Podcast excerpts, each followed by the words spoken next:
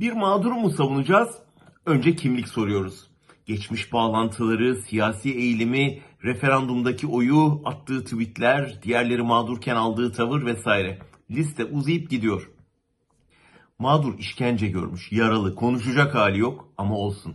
Önce bize geçmişteki hatalarının hesabını vermeli.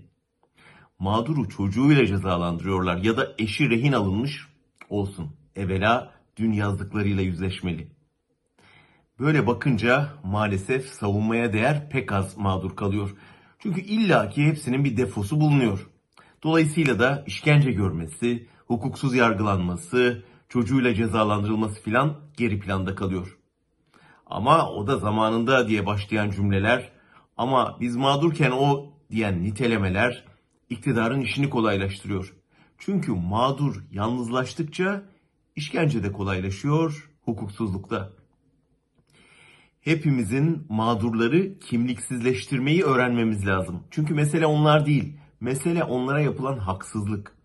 Mesele hasta bir tutsağın tedavi hakkı. Mesele kapatılan bir gazetenin yaşam savaşı. Mesele katil bile olsa herkesin adil yargılanma ilkesi.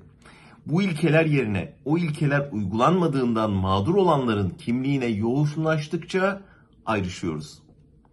Herkesin sadece kendi benzerinin hakkını savunduğu bir dünyadan adalet çıkarmamıza imkan yok. Hepimiz ötekinin hakkını sahiplendiğimizde baş edebileceğiz zalimle ve onun yarattığı mağduriyetle. Unutmayalım ki bugünün zalimleri düne kadar mağdurdu. İktidar tahtında zehirlenip zalimleştiler. Yarın devrilip yargı önüne çıktıklarında onların adil yargılanma hakkını savunmayacak mıyız? Hayır diyorsak onlara benzeme tehlikesiyle karşı karşıya izlemektir. Oysa bizi onlardan farklı kılan hala vicdanımızı yitirmemiş olmamız. Vicdan kaybı zalimleşmenin ilk adımıdır. Mağdura kimlik sormaktan vazgeçelim. Onun yerine mağdurların safında zulümle mücadele edelim.